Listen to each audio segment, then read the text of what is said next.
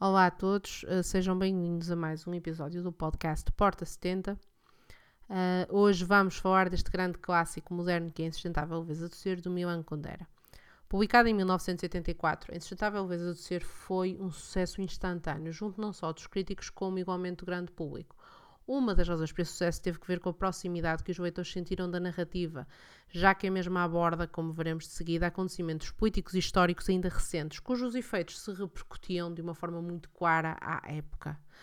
É precisamente por essa razão que eu acho que é relevante, desde já, e sem entrar na narrativa propriamente dita, abordar alguns dos aspectos biográficos do próprio Kundera que se refletem na minha ótica de uma forma mais ou menos subtil na sua narrativa. Então vamos lá. Milan Kundera nasceu em Brno, na Checoslováquia, atualmente República Checa, em 1929. Ora, a partir de 48, estava Kundera a terminar o ensino secundário, a Checoslováquia tornou-se numa república popular uh, liderada pelo Partido Comunista Checo, que contava com o apoio de, da União Soviética. Kundera filiou-se, nesse contexto, no Partido Comunista, mas não partilhava claramente as suas ideias, tendo sido inclusivamente expulso do mesmo duas vezes por praticar atividades antipartidárias. A primeira expulsão ocorreu logo em 1950, sendo que ele acabou por ser reintegrado em 1956, e a segunda em 1970, pelo seu envolvimento na Primavera de Praga em 1968.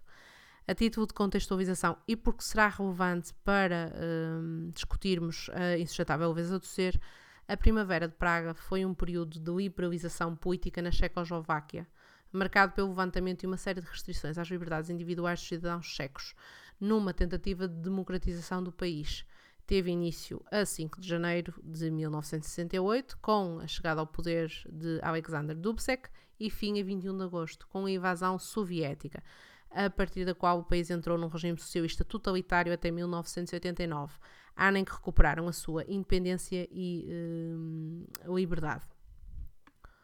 Ora, depois desta segunda expulsão do Partido Comunista, Condera tentou ainda impulsionar o movimento uh, reformista, mas não foi bem sucedido, tendo acabado por abandonar o seu país para fixar residência em França em 1975. Em 1979, a Checoslováquia revogou-lhe a cidadania e, em 80, Condera tornou-se oficialmente um cidadão francês. Daqui podemos inferir uh, alguns aspectos relacionados com Condera. Desde já, o mesmo foi, durante grande parte da sua vida, um claro opositor do regime comunista, um perseguido político, e presenciou a queda do seu próprio país, tendo tido um papel eh, ativo durante dois grandes acontecimentos históricos, sendo os mesmos a Primavera de Praga e a invasão soviética de 68. Ora, é precisamente este o contexto da insustentável leveza do ser. De facto, aquele que é tido como o grande romance de Milan Kundera tem como pano de fundo a invasão soviética de 68 e o impacto que a mesma tem na vida de três das suas personagens, Tomás, Teresa e Sabina. Falando individualmente de cada uma destas personagens, Tomás é um cirurgião bastante competente e respeitado, mas descomprometido. Ele tem várias amizades eróticas, como lhe chama, é divorciado e tem um filho a quem decidiu nunca mais ver na vida. A certa altura, numa viagem de trabalho a uma pequena província da Boémia, a Boémia é uma parte da República Checa, onde, entre outras cidades, está localizada Praga. Então, ele, numa viagem a, a, a essa cidadezinha provinciana, conhece Teresa, uma empregada de bar que o serve numa, num, num bar ali perto do hotel dele, os dois acabam por entabuar conversa, surge ali uma química e Tomás resolve dar o seu contacto a Teresa, pedindo que, caso ela visite Praga, não eh, hesite em eh, dar-lhe um toque. Ora, Teresa, que quer mudar de vida e afastar-se o mais possível da mãe, com quem tem uma relação bastante difícil, acaba por levar este convite bastante a sério. E então, sem grandes demoras, arruma as suas coisinhas e apanha o comboio para Praga. Chegando lá, ela liga com Tomás, que a vai buscar uh, à estação de comboio, e os dois iniciam ali um romance um, que, que, que, se tornará sério e, e culminará mesmo em casamento. Sucede que, como eu vos disse, o Tomás não é homem de uma mulher só. Logo nos primeiros capítulos, eh, a esse respeito, o narrador diz-nos que a convenção não escrita da amizade erótica implicava que Tomás excluísse o amor da sua vida, Se transgredisse esta condição, as suas outras amantes, a partir daí numa posição subalterna, revoltar-se-iam imediatamente. Arranjou, portanto, um quarto para onde Teresa teria de levar a sua pesadíssima mala. Queria tomar conta dela, protegê-la, gozar a sua presença, mas não sentia necessidade nenhuma de mudar de vida. Por isso não queria que se soubesse que Teresa dormia em sua casa. A partilha do sono era o corpo de delito do amor. Como podem imaginar, as infidelidades de Tomás acabaram por continuar, não obstante o caráter cada vez mais sério do seu compromisso com Teresa, sendo que entre as suas amantes podemos encontrar a terceira personagem, a pintora Sabina, que segundo ele é a amante que melhor o compreende. Sabina é, a meu ver, a personagem mais curiosa e complexa deste romance. É uma mulher que nega compromissos, seja com Tomás ou qualquer outro homem vive da traição. A traição é para si um vício, um vício que acaba por ajudá-la a lidar com uma série de angústias e decepções. Quando a invasão soviética, Sabina é a primeira das personagens a fugir do país para se instalar em Genebra. Em vários momentos, ela tece comentários depreciativos, seja relativamente aos seus compatriotas, que mesmo fora da Checoslováquia tentam aqui organizar um, iniciativas uh, que contrariam o regime, ou até uh, aos seus amantes. Tem temas mal resolvidos com o pai, entretanto falecido, com quem procura se conectar, usando um chapéu de coco que este tinha.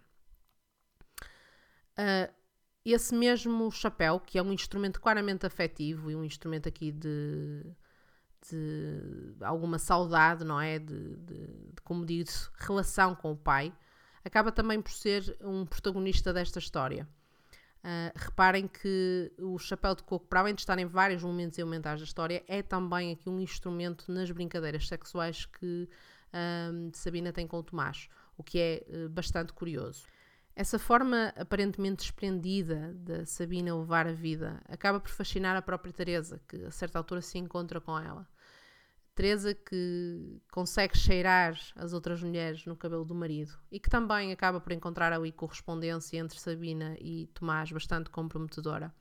Procura um confronto com Sabina, mas esse confronto assume ali uma dimensão completamente incaracterística ou imprevisível uh, num dos momentos, a meu ver, mais interessantes da história.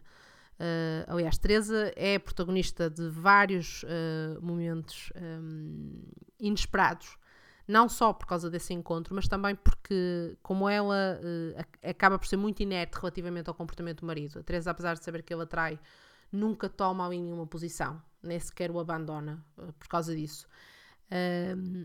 ela acaba por imputar no seu subconsciente todos aqueles que são os seus terrores, dores e angústias relativamente à sua relação. Então o que acontece é que nós temos alguns dos sonhos mais visuais e bizarros uh, do romance, sonhos esses que por si só já dariam muito, muito, muito que falar.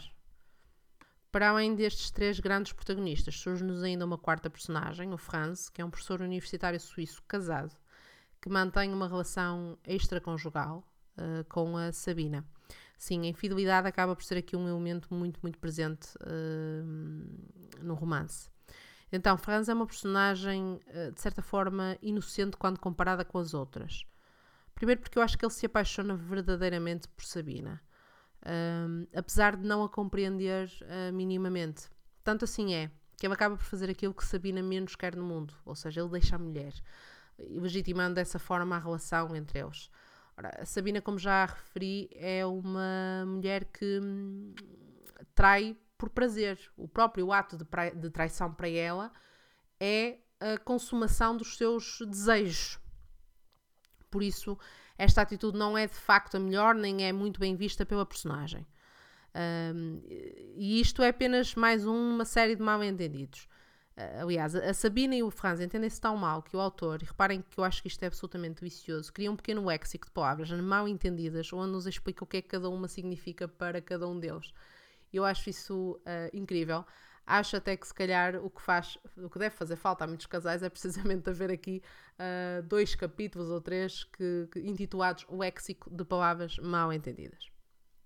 Então o Franz acaba por ser aqui um bocadinho acessório, acho, acho que é uma personagem que existe para servir aqui, para nos, para nos um, mostrar um pouco quem é uh, Sabina.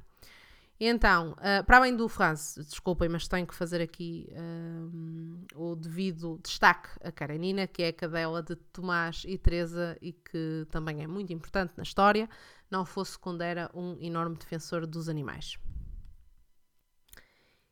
Voltando aqui então ao núcleo Tomás, Teresa e Sabina. As três personagens reagem e sofrem de forma diferente com a invasão.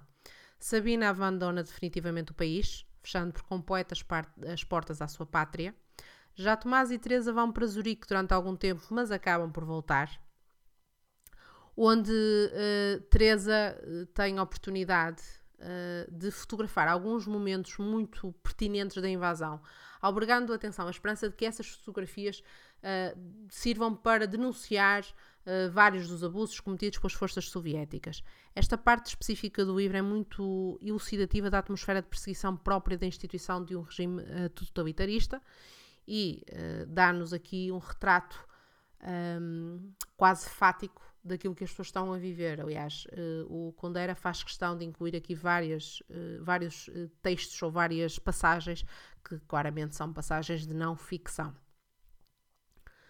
Já Tomás acaba por ser vítima também do regime, mas de uma forma diferente. Um, de maneira voada e recorrendo a truques de comunicação, violando por completo o núcleo da liberdade de expressão, é digna de nota uma conversa que Tomás tem com um agente do governo que pretende que este escreva uma carta de apoio à União, ao socialismo uh, e à governação instituída. Em vários dos seus escritos, a Kundera defendeu a razão sobre a emoção, argumentando que muitos dos piores desastres da humanidade foram impulsionados por homens que, de forma cega, obedeceram aos dítames do coração posição que merece de facto aqui a minha concordância. Uh, a este respeito, uh, e porque acho que este entendimento está muito bem expresso na Insustentável Leveza do Ser, permitam-me ler um excerto onde Tomás compara Édipo aos, uh, ou melhor, compara os comunistas a Édipo. Então, aqui vai. Então Tomás lembrou-se da história de Édipo. Édipo não sabia que dormia com a própria mãe. Mas, no entanto, quando compreendeu o que lhe tinha acontecido, não se sentiu inocente. Não pôde suportar o espetáculo de desgraça que causara com a sua ignorância. Vazou os olhos e, cego para todo sempre, deixou Tebas. Tomás ouvia os comunistas a defender aos berros a brancura das suas almas e pensava: por causa da vossa inconsciência, talvez este país tenha ficado privado da liberdade por vários séculos e ainda se põem a berrar que estão inocentes? Como é que ainda podem olhar para aquilo que vos rodeia? Como é que não ficam apavorados? Ainda são capazes de ver? Se ainda tivessem olhos, deviam, mas era vazá-los e sair de Tebas. O que Tomás aqui faz é dizer-nos que não importam as intenções mais nobres ou os ímpetos mais puros. Importam sim as consequências. E, ainda que o coração seja de facto nobre, há que sofrer pelas mesmas. Édipo, já agora, surge muitas vezes referido na insustentável leveza do ser. Não só a propósito aqui um, desta comparação, mas também das relações que cada uma das personagens tem com os seus progenitores e até com a pátria. Reparem que o país eh, de o país, eh, não, peço desculpa. Reparem que, o que os pais eh, de Tomás o excluíram das suas relações em virtude do próprio Tomás ter decidido nunca mais visitar o filho. Por sua vez, Teresa fugiu para Praga para escapar à sua mãe, com quem mantinha também uma relação digna de estudo. E Sabina, tendo já perdido os pais, refere que a sua primeira traição foi ao seu pai. No fim, todos acabam por desistir da sua pátria ou acabam por se resignar à condição da mesma. Pátria, por sua vez, vem do latim pátria, cuja grafia permanece como tal, associada a pater, cujo genitivo é expresso em patris, referindo-se a pai, e estendida à ideia de antepassado. Ora, há aqui uma, hum, todo um espírito subjacente muito, muito curioso. Uh, a narrativa de Kundera é daquelas cheia de camadas. Logo nos primeiros capítulos, o leitor fica com a sensação que já sabe a história toda, mas acreditem em mim, vão se surpreender, porque estamos a falar aqui de personagens emocionalmente labirínticas, sendo que a sua desconstrução vai sendo feita uh, ao longo dos, dos vários capítulos e das várias uh, partes. A ação da Sustentável Leveza do Ser decorre entre 1968 e 1980, refletindo aqui um período da história muito específico, como já vimos, não foi todo indiferente a Milan Kundera. A estrutura deste romance de cunho poético ou filosófico divide-se em sete partes, sendo que os capítulos vão eh, alternando a história das suas personagens com passagens de especulação poética e filosófica que, para mim, foram eh, de facto o melhor eh, de, toda, de toda a obra. Este é um livro sobre história, história aqui com H grande, mas também sobre histórias. É sobre o exílio das personagens e do próprio Condera, sobre o século XX, sobre qualquer cidadão europeu no século XX. É sobre a condição humana, sobre o corpo e a alma, sobre o individual e o coletivo. É sobre o conflito do homem consigo mesmo e com o outro. É sobre existir e sobre o peso que cada um uh, carrega no seu ser. É, acima de tudo, um romance inesquecível. A Insustentável Veza do Ser foi adaptada ao cinema em 1988 pelas mãos de Philip Kaufman. Uh, Daniel Day-Lewis, Juliette Binoche e Lena Holland são os atores encarregados de dar a vida a Tomás, Teresa e Sabina, respectivamente. Uh, eu ainda não vi o filme, confesso, porém as críticas são bastante boas e uh, está aqui em casa já para ser visto um destes dias. Desde então, atenção que o Milan Kundera nunca mais autorizou a adaptação cinematográfica dos seus romances. Não sei o que é que isto indicia, mas uh, achei que era um facto curioso uh, e muito interessante. Uh, ainda de referir que, apesar de publicada em 1984, Insustentável Leveza do Ser só foi publicada em checo em 2006. 13 anos depois foi devolvida a Milan Kundera a cidadania checa. E eu acho que deste, de, alguma forma se fechou aqui um ciclo, pelo menos assim me parece. E pronto, por hoje é tudo. Espero que tenham gostado. Uh, no próximo episódio falarei do livro Uma Vida à Sua Frente, de Romain Gary. Se quiserem trocar ideias a propósito de Sustentável Leveza do Ser ou de qualquer outro livro, uh, podem me encontrar no Instagram ou Facebook, arroba porta70, ou no e-mail porta70blog, arroba gmail.com. Até à próxima e cuidem-se.